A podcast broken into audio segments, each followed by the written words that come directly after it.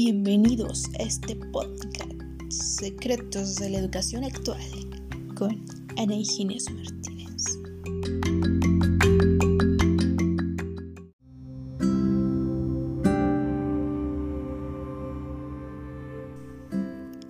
¿Qué tal amigos? Sean ustedes bienvenidos al episodio número 5.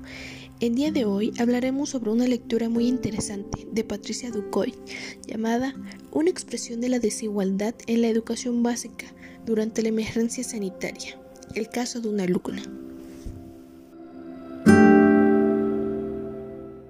Desde que inició el COVID-19 hemos escuchado hablar de este como una emergencia sanitaria, financiera y económica. Sin embargo, no solo se trata de esto, sino como lo menciona Patricia en su obra, también representa un trastocamiento de escolarización mundial a una escala que jamás habíamos visto antes, a causa del cierre de todas las instituciones con la intención de evitar aún más contagios.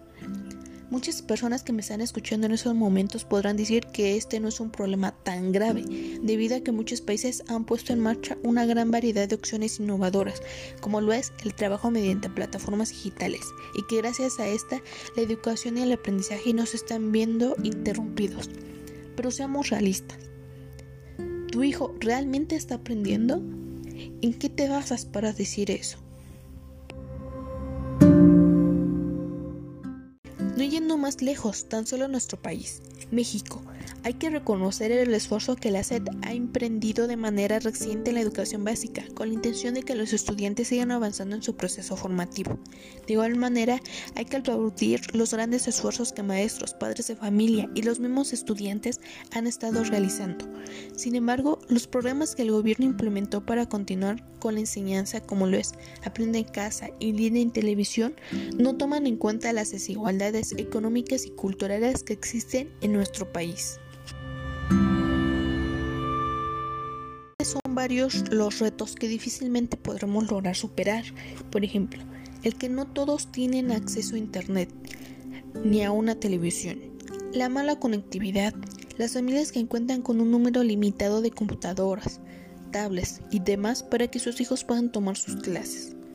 Y lo más importante, que el personal docente, estudiantes y padres de familia no estamos realmente preparados para llevar una educación a distancia.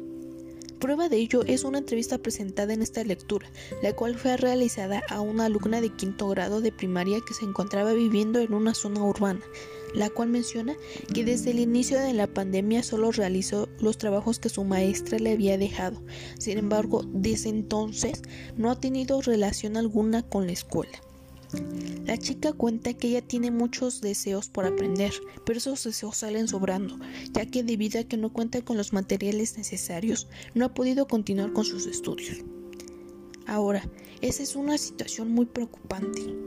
Como en el caso anterior, ¿cuántos niños más se encuentran en la misma situación? ¿Cuántos niños tienen ese gran deseo de aprender, de conocer, de explorar y por diversas situaciones no lo pueden hacer? Esa es una niña que vive en una zona rural. Ahora imagínense cómo estarán los estudiantes de las zonas urbanas, los cuales tienen aún más limitantes.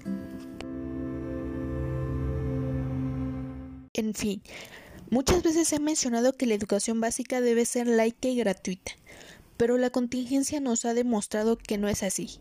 Las diversas soluciones adoptadas en material educativo lamentablemente tienen pocos destinatarios específicos. Pero bueno, hay mucho que hablar sobre este tema, sin embargo el tiempo se nos ha agotado, así que es momento de llegar al final. No sin antes compartirles una frase que en lo particular me gustó muchísimo. Y esta comienza así. Nuestros hijos son tan brillantes como les permitamos ser. Eric Misha.